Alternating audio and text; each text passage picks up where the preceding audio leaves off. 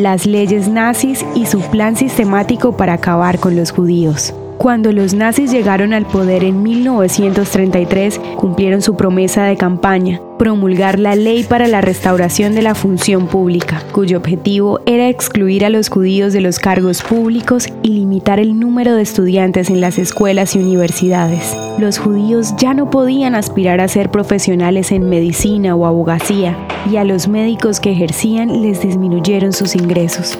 Para 1935 se promulgaron las leyes de Nuremberg, que excluían a los judíos de la ciudadanía del Reich y se les prohibió casarse o tener relaciones sexuales con ciudadanos alemanes. A los judíos alemanes también se les quitó el derecho al voto y para 1937 el gobierno se propuso empobrecerlos despidiéndoles de los empleos de alta dirección de las compañías y las empresas judías fueron vendidas a alemanes arios por precios muy bajos. En 1938, el gobierno prohibió a los médicos judíos tratar a pacientes no judíos y los abogados perdieron su licencia para ejercer. Los nazis prohibieron el ingreso de judíos a las universidades públicas, cines, teatros y centros deportivos. En 1939 se decretó que quienes tuvieran nombres que no fueran de origen judío tuvieran que modificar su registro, agregando el nombre de Israel o Sara. Todos los pasaportes de judíos fueron sellados con la letra J, marcando el inicio de su persecución y muerte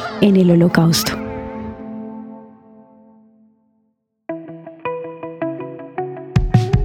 Ya lo sabemos, a veces no te salen nuestras audiohistorias y eso no puede suceder. La solución es sencilla. Ve a nuestro perfil y activa la opción de agregar a favorito. Cada vez que publiquemos tú lo sabrás y ni una audiohistoria te perderás. El contenido original de Audiohistorias de Israel fue provisto y realizado por Philos Project.